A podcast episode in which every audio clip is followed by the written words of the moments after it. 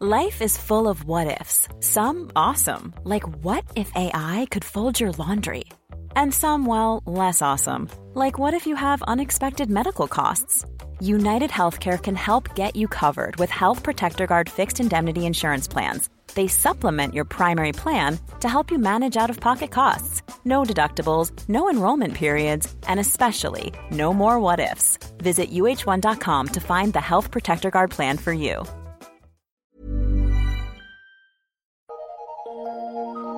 Eu sou Mário Persona e essas são as respostas que eu dei aos que me perguntaram sobre a Bíblia. Você escreveu dizendo que o autor ateu de um livro que tenta desqualificar a Bíblia, ao afirmar que Mateus, em seu evangelho, uh, teria dado um nocaute, uma afirmação que ele fez, uh, ele disse que Mateus teria dado um nocaute no cristianismo quando citou o Antigo Testamento. Bom, segundo você, ele escreveu que o evangelista teria usado a profecia seguinte: Uma voz, o evangelista Mateus, não é? Uma voz se ouviu em Ramá, lamentação, choro amargo. Raquel chora seus filhos, sem admitir consolação por eles, porque já não existem. Mas, segundo esse autor, esse escritor ateu, isso nada teria a ver com a morte dos meninos por ocasião do nascimento de Jesus Pois, segundo o ateu, aspas, a dita carta se refere à ocasião do cativeiro babilônico, quando mães choravam pela ausência de seus filhos. Isso mais de 400 anos antes de Jesus nascer. Nada tendo a ver com Herodes e tampouco com Jesus. Fecha aspas, até aí as palavras desse autor desse livro. O primeiro conselho que eu dou a você é que não perca seu tempo com ateus. A menos que seja um que esteja demonstrando interesse genuíno em conhecer a palavra de Deus, em conhecer o Evangelho. Aí você prega o Evangelho para ele. Mas aqueles que vivem às custas de Deus, como parece ser o caso desse que você citou, que ganha dinheiro escrevendo livros para provar que Deus não existe, esses estarão mais preocupados em obter munição para os seus ataques do que em se deixarem convencer pela palavra de Deus. Mas eu devo admitir que muitos são bem esforçados até em estudar a Bíblia, ainda que seja para tentar encontrar defeitos nelas. Que, né, na Bíblia, eh, quem, quem dera os cristãos não é, gastassem tanto tempo assim ocupados com Deus, como acontece com alguns ateus, que às vezes estudam tanto a palavra de Deus que, que chegam a conhecê-la de, de, de cor e salteado. Alguns desses acabam até se convertendo, sabia?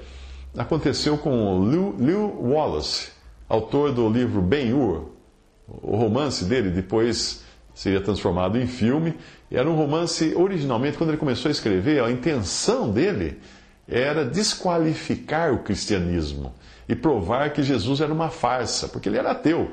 Mas no meio da investigação, da leitura bíblica que ele fez e tudo mais, ele se converteu.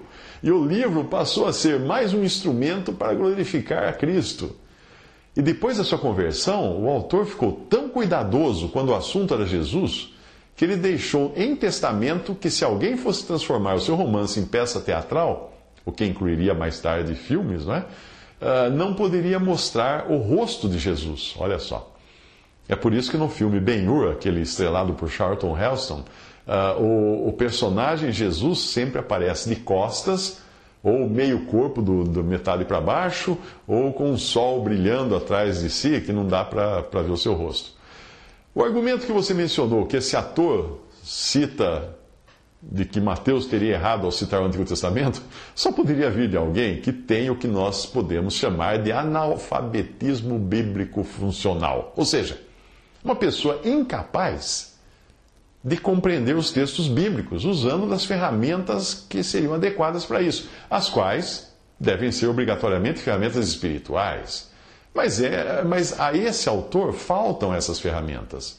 E não, não se poderia esperar outra coisa de um ateu, porque a Bíblia fala que o, o homem natural não, não compreende as coisas do Espírito de Deus, porque lhe parecem loucura e não pode entendê-las porque elas se discernem espiritualmente. 1 Coríntios 2,14. O argumento de que a citação que Mateus fez tinha a ver com outro episódio, e não especificamente com, aquele, com aquela chacina dos meninos perpetrada por Herodes, tem a solidez de uma geleia, esse argumento dele. É. Ora, usando do mesmo raciocínio desse autor, o cordeiro que foi imolado quando da libertação dos hebreus no Egito, nada teria a ver com as citações do Novo Testamento que se referem a Jesus como sendo o cordeiro de Deus. E tampouco todos os sacrifícios de animais teriam a ver com o sacrifício de Cristo na cruz. Porque, afinal de contas, na cabeça hiperlógica, racional desse ateu, uh, os cordeiros são animais e Jesus era humano. então não dá para você associar uma coisa com a outra. Algumas pessoas realmente têm grande dificuldade de entender linguagem figurada, analogias, figuras, sombras, anedotas, parábolas, etc., porque sofrem de uma forma de autismo que as faz enxergar o mundo em preto e branco, sem áreas acinzentadas. Muitos dos que hoje ocupam a galeria dos grandes gênios da humanidade em pensamento lógico e científico eram assim, ou são assim. Pessoas que nunca conseguiriam entender um poema ou se emocionar com uma melodia, porque não encontram lógica nisso. Se você assistiu o filme Uma Mente Brilhante, baseado na biografia de John Forbes Nash Jr., terá visto um dos muitos casos de gênios incapazes de certos raciocínios fora da lógica. E pode também ser o caso do autor, do ateu que você citou.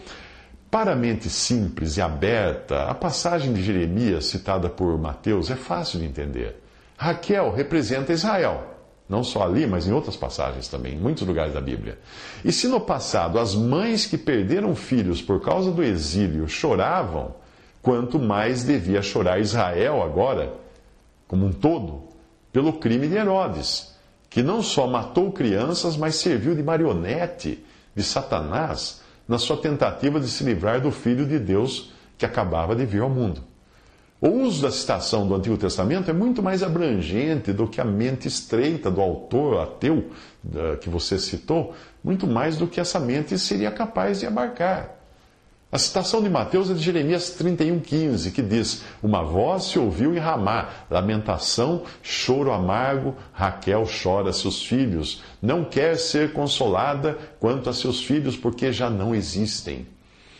Aquela profecia dava então um salto de séculos para falar nos versículos seguintes, da mesma, do mesmo livro, a pro, falar da promessa futura a Israel dizendo que há esperança quanto ao teu futuro, diz o Senhor, porque teus filhos voltarão para os seus termos.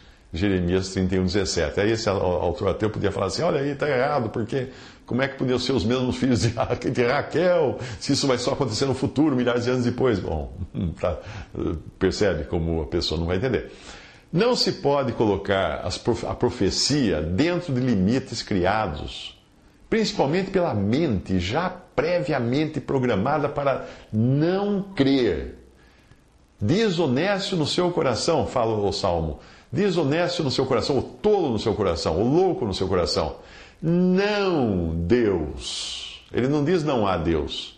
O há ali, não há Deus, o verbo haver ali foi introduzido pelo editor das versões modernas da Bíblia, porque no original está assim: diz o, o louco, honesto no seu coração, não Deus. Ou seja, é um não para Deus. Nada que, que se diga a respeito a Deus vai entrar na cabeça dele. Ele já determinou isso, ele já quis assim. O próprio, o próprio ateu. O lema do autor do livro que você citou e que enfeita o cabeçalho do site dele é este: abre aspas. O pior mal do ser humano não é a ignorância, mas sim não querer sair dela. Fecha aspas. Será que ele não percebeu que isso serve também para ignorância espiritual? Hum? E principalmente se levarmos em consideração que um ateu é muito provavelmente alguém que creia na teoria da evolução. Caso contrário, ele até seria mal visto pelos outros membros do clube dos ateus. Não é? é por isso, por isso mesmo, é um contrassenso alguém tirar conclusões valendo-se de um cérebro supostamente ainda em processo de evolução. Como é que você vai tirar uma conclusão se o cérebro está evoluindo segundo a teoria da evolução? Hum? Seria melhor então aguardar, mais seguro até para dar uma opinião, não é? Aguardar mais alguns milhões de anos antes de abrir a boca. É. Coisas eternas você não pode comentar, o cérebro está evoluindo. Não está evoluindo o cérebro. Encontramos outras mulheres chorando também no Evangelho, e esta passagem pode ajudar a entender a amplitude profética do sentimento que Mateus quis expressar na sua citação de Jeremias.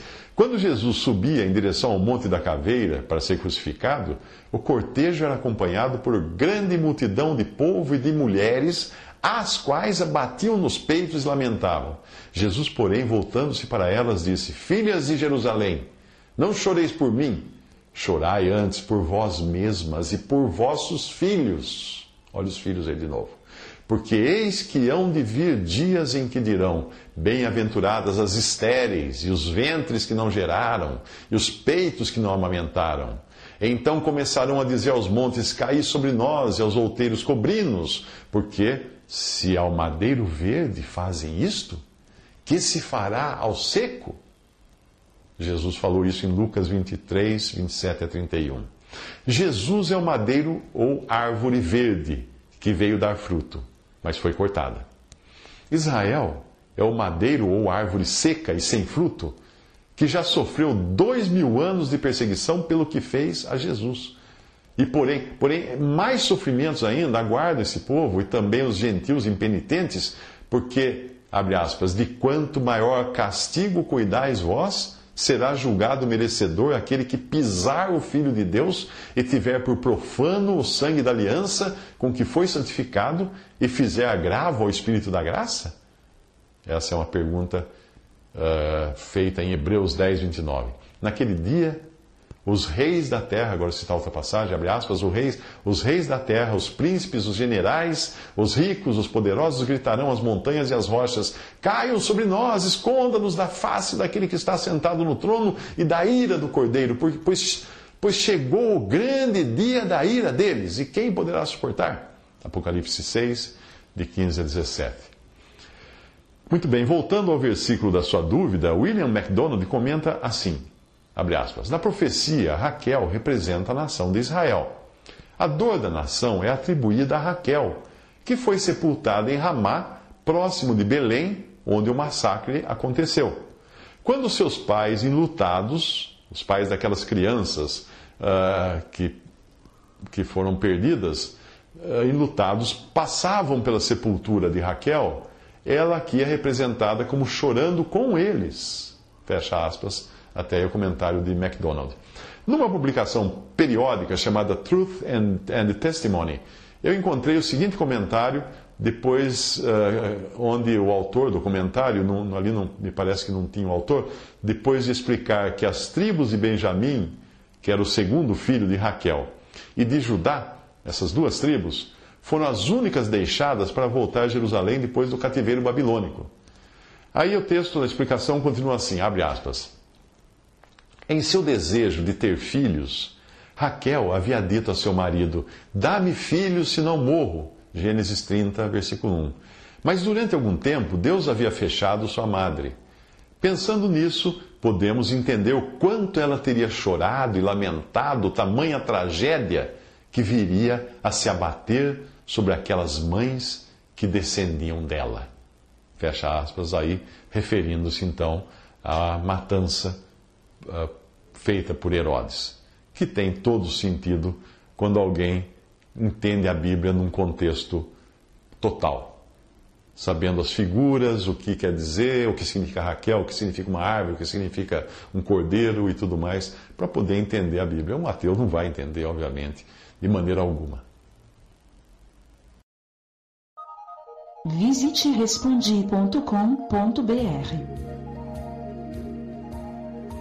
Visite 3minutos.net.